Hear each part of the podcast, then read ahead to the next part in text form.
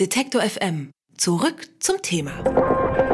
Seit ein paar Wochen, eigentlich kann man es ziemlich genau sagen, seit Chemnitz wird in Deutschland wieder sehr intensiv über prügelnde Nazis, Hitlergrüße und die Gewalt der 90er Jahre diskutiert. Wir haben hier in diesem Podcast N99 schon mit Lukas Rietschel gesprochen, der für seinen Roman Mit der Faust in die Welt schlagen sehr viel Aufmerksamkeit gerade bekommen hat. Dann gibt es den vielgeteilten persönlichen Text Wir waren wie Brüder des Taz-Journalisten Daniel Schulz über seine Erlebnisse der 90er Jahre. Und in dem Text kommt auch Manja Prekels zu Wort, die im vergangenen Jahr mit Als ich mit Hitler Schnapskirschen aß, ihre Vergangenheit im brandenburgischen Zedenick verarbeitet hat. Übrigens auch nachzuhören im Podcast-Tweet von N99, eben aus dem vergangenen Jahr. Den Ort Zedenick in Brandenburg, den kennen viele vielleicht auch noch aus Moritz von Uslers Deutschboden. Und offensichtlich ist da gerade irgendwie was aufgebrochen, was lange verdrängt worden ist. Manja Prickels ist jetzt bei uns hier bei Detektor FM auf der Arts Plus der Frankfurter Buchmesse 2018 und ich sage erstmal schönen guten Tag, hallo. Schönen guten Tag. Ähm, ich selbst, ich persönlich bin auch in den 90ern in Brandenburg aufgewachsen, in der Nähe von Potsdam. Und ich bin wirklich auch das ein oder andere Mal von Nazis mit Baseballschlägern in tiefer gelegten Golfs weggelaufen. Offenbar sind aber diese ja, doch ziemlich dunklen Erinnerungen an die frühen 90er in Ostdeutschland lange verdrängt worden. Kannst du dir das erklären? Na, die frühen 90er waren in äh, vielerlei Hinsicht äh, sehr schambehaftet oder sind sehr schambehaftet, glaube ich, für, äh, ja, für die äh, ostdeutsche Bevölkerung. Also erstmal gab es ja eine soziale Katastrophe, die, die äh, mit dem Mauerfall auch einherging. Äh, Menschen sind arbeitslos geworden, also in massenhafter Weise. Menschen haben ihre Berufe verloren, ihre Perspektiven, ihre Zukunft haben ein Stück weit auch das Bild von sich selbst, das sie hatten, äh, verloren, haben vielleicht auch den Glauben an etwas verloren. Also es gab ja durchaus auch bis zuletzt noch überzeugte Leute. Mhm. Ähm, äh, das auf der einen Seite und dann ähm, äh, ist ja einhergegangen Anfang der 90er, also mit der äh, sogenannten Wiedervereinigung, eine äh, verheerende Welle rassistischer Gewalt, die sehr schnell auch die Mauerreste übersprang und ganz Deutschland erfasst. Also wo man sagen kann, äh, im Nachhinein die eine Wiedervereinigung haben tatsächlich, äh, ist, den, äh, ist den Nazis gelungen, Ost wie West. Äh, und äh, viele Leute haben damals, ja, wahrscheinlich in so einem Affekt aus der Situation heraus, in der Katastrophe, ja auch applaudierend dabei gestanden, als Asylbewerberheime brannten, haben sich beteiligt an einem rassistischen Diskurs, haben gepöbelt und plötzlich ihre ehemaligen Kollegen aus Mosambik oder Angola schlecht behandelt. Und also es ist so aufgeladen mit schamvollen Erinnerungen äh, und äh, ja auch Fehlern, die alle gemacht haben. Also man konnte ja anfangs nicht viel richtig machen. Ja. Also vom einen System ins andere switchen, das ist ja schon äh, ein ziemlicher Bruch. Ja. Und ich glaube, das alles äh, liegt dem zugrunde. Also dass hier Leute äh, große Schwierigkeiten haben, dass die 90er wirklich insgesamt ein großes Tabu sind. Ich bin damals, wie gesagt, auch in der Nähe von Potsdam aufgewachsen und bei uns gab es so eine Russenkaserne und da sind damals irgendwie so 200, 300 Leute aus dem Ort dahin und wollten die da irgendwie anzünden mhm. mit Molotow-Cocktails und so. Wie war das in Zedenick in deiner Jugend? In äh, Zedenick war gerade Anfang der 90er war, war eine sehr starke Welle organisierter Nazis, die da einfach reinstießen. Die, also, ähm, die gab es ja vorher schon eine Szene rund um Oranienburg. Äh, äh, gab es die schon und das breitete sich sehr schnell aus. Die sind in diese ideologische Lehre reingefahren, haben die äh, Jugendlichen abgeholt, ja, die äh, also desorientiert in der Gegend standen, sämtliche Autoritäten waren weg. Und ich erinnere mich am ersten Jahrestag der deutschen Wiedervereinigung, am 3. Oktober 1991, äh, hat das Asylbewerberheim vor den Toren der Stadt gebrannt. Äh, es war zum Glück kein großer äh, Brand, niemand ist verletzt worden, aber es waren Kinder, äh, äh, alle nicht strafmündig, die von ihren größeren Geschwistern oder Onkels und Vätern äh, dazu aufgefordert worden waren.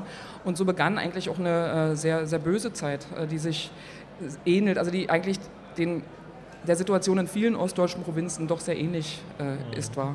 Jetzt hast du gesagt, da ist viel Scham im Spiel, warum mhm. man irgendwie die letzten Jahre nicht darüber gesprochen hat. Erklärt das das, dass das so verdrängt wurde, so ganz weg war oder, oder nicht angesprochen wurde zumindest? Naja, tatsächlich mussten die Leute ja erstmal äh, schauen, wie sie weiterkommen. Äh, und und die Stimmen Ostdeutscher sind ja bis heute nicht sehr präsent. Also wenn man sich anschaut, äh, wer, äh, also wie das in Führungsetagen aufgegliedert ist, äh, Repräsentanten der ostdeutschen Gesellschaft sind eigentlich, äh, ja, also äh, die kannst du mit der Lupe suchen mitunter. Ähm, äh, und das ist natürlich ein Problem. und dann gab es auch durchaus allige Zeit Stimmen, die mahnend, die gewarnt haben, die sich engagiert haben, starke zivilgesellschaftliche Akteure, die all die Zeit kontinuierlich wahnsinnig gute Arbeit gemacht haben, aber ja weder staatlicherseits groß anerkannt wurden, äh, noch auch von der Bevölkerung äh, groß anerkannt wurden, sondern eher als ja, mit dem Ruf des Nestbeschmutzers äh, zu tun hatten und mit der Rufschädigung. Denn es galt ja in den 90ern, Investoren abschrecken äh, geht nicht. Also hier haben wir keine Nazis. Äh, es wurde lieber verleugnet, in der Hoffnung, dass man vielleicht doch noch einen Betrieb hält oder ein neuer Betrieb sich ansiedelt. Also diese ökonomischen Zwänge haben eigentlich alles komplett unterdrückt, was in die Richtung ging. Was ist denn schiefgelaufen, dass wir erst heute, 20 Jahre später oder mehr als 20 Jahre später darüber sprechen? Also äh, hätte man es irgendwie besser machen können? Wahrscheinlich schon. Ja, ganz sicher sogar. Äh, ich erinnere mich an das äh, Prinzip der akzeptierenden Jugendarbeit, das Anfang der 90er auf, ja, auf sehr unbeholfene Art und Weise versuchte man dort der Lage Herr zu werden und überall dort, wo Heime brannten, wo es besonders schlimm war, wo rassistische Ausschreitungen stattfanden, hat man eben äh, gießkannenmäßig besonders viel Geld und äh, Sozialarbeiter reingehauen äh, und letztlich äh, die Sache aber überhaupt nicht im Griff gehabt. Das waren ja dann oftmals die Clubs, in denen sich dann die rechte Szene so richtig entwickeln und etablieren konnte und in denen zum Beispiel der Thüringer Heimatschutzbund gegründet wurde, aus dem später der NSU wurde. Äh, also da den Leuten mehr zuhören, äh, das wäre wichtig gewesen. Also die, mit rechten Reden ist jetzt so in aller Munde.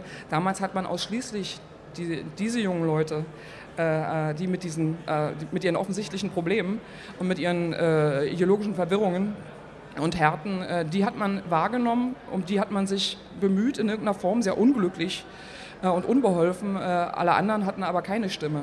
Also, und äh, also die, die, die Vielzahl der Stimmen und Perspektiven, die ja im ganzen Land lange Zeit viel zu wenig wahrgenommen wurde, die ja glücklicherweise jetzt durch, ähm, ja, ich, also ich erkenne schon mehrstimmigere Konzerte als in den 90ern, aber es ist immer noch viel zu wenig, ja, und das ist einfach ein Problem. Mhm. Man hat da viel zu einseitig in die eine Richtung gearbeitet und den Menschen, die vor Ort tolle Arbeit machten, viel zu wenig Mut gemacht und, äh, und letztlich auch strukturell äh, kaum Gelder zur Verfügung gestellt. Bis heute gibt es tolle Initiativen, die Jahr für Jahr bangen müssen um die Verlängerung ihrer, äh, ihrer Verträge. Das sind Leute, die in die Schulen gehen und äh, politisch aufklären im besten Sinne. Und die machen, äh, wie gesagt, unschätzbare Arbeit mhm. Äh, und die wird nicht gewürdigt. Jetzt gibt es, wie gesagt, viele Texte, auch viel Literatur, die sich genau mit dieser Zeit jetzt doch nochmal beschäftigt und zumindest das aufgreift und eben fragt, wie kann man Nazi werden in Görlitz, wie ist es passiert damals in Chemnitz und so. Ähm, glaubst du, dass da jetzt diese Wunden, die da irgendwie äh, jetzt aufgerissen werden, dass, dass das beim Heilen so ein bisschen helfen kann? Du ja, bist jetzt auch viel unterwegs gewesen ja. mit deinem Buch, logischerweise. Ja, ja, unbedingt. Also ich merke, im Publikum sitzen Leute aller Generationen, ganz viele Leute meiner Generation. Äh, also die berühmtesten Vertreter meiner Generation sind äh, Zschäpe, Mundlos, äh, Böhnhardt, Petri, kann man sagen. Also schon Leute, denen man den doppelten Systembruch, also Zusammenbruch des Systems DDR und Pubertät, wenn man es mal so definieren will, also wo das wirklich reingeschlagen hat und die massiv radikalisiert wurden und schnell auf Worte haben Taten folgen lassen. Ja, Entschuldigung, jetzt habe ich den Anfang der Frage vergessen. Na, ob diese Wunden jetzt dadurch. Ja, ja. sorry. Ja, kein Ding. Äh, nee, in der Tat. Äh, ja, äh, es sind sehr schmerzhafte zum Teil Gespräche, die anschließend stattfinden. Es sind sehr lange Gespräche, mehrstündige, in denen sich Leute erinnern, auch ihrer Scham erinnern, äh, äh in denen zum Teil, äh, zum Teil kommen Mütter mit Töchtern und unterhalten sich dann anschließend auf der Basis des Buches oder der Lesung äh, oder vielleicht haben sie es schon vorher getan, mhm. aber es ist ein Gesprächsangebot und das wird, äh, ja, es wird händeringend auch angenommen. Das Gefühl habe ich schon sehr ein, eindrücklich. Ja.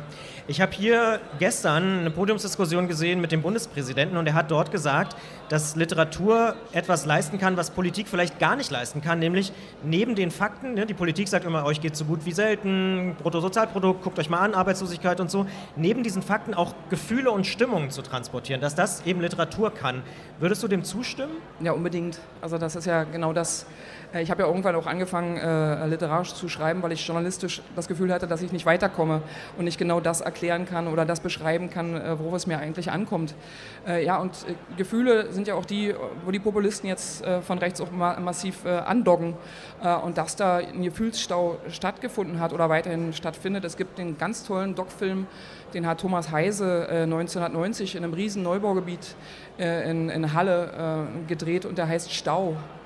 Und äh, man spürt, die Menschen sind verstummt, haben plötzlich keine Sprache mehr. haben die neue Sprache noch nicht gelernt. Also alle sprechen zwar Deutsch, aber meinen was anderes. Also die Westdeutschen reden so, dass ich sie nicht begreifen kann. Die ostdeutschen Eltern, Autoritäten sind verstummt.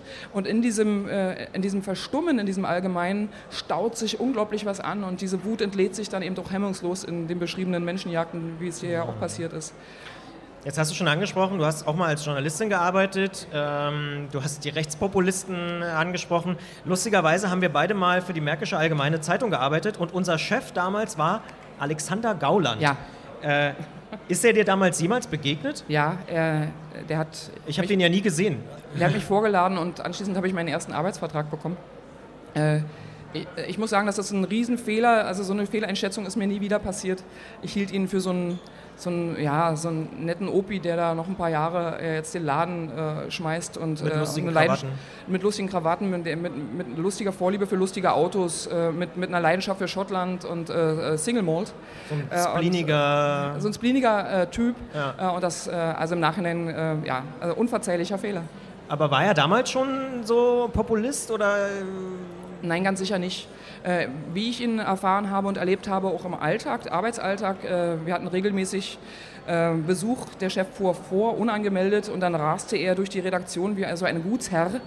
Äh, äh, und, und an, alle zitterten äh, und manchmal ist direkt im Anschluss an die Blattkritik jemand entlassen worden. Also, also er ist da schon knallhart dann auch sehr bald aufgetreten.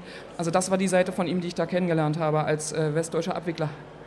Manja Prekels, als ich mit Hitler Schnapskirschen aß, eine absolute Buchempfehlung von mir. Vielen Dank, dass du da warst und dass wir ein bisschen darüber gesprochen haben, wie jetzt mehr als 20 Jahre später die 90er Jahre Wunden in Ostdeutschland irgendwie nochmal aufbrechen und vielleicht tatsächlich mit Gesprächen da was passieren kann. Dankeschön. Danke auch. Alle Beiträge, Reportagen und Interviews können Sie jederzeit nachhören im Netz auf detektor.fm.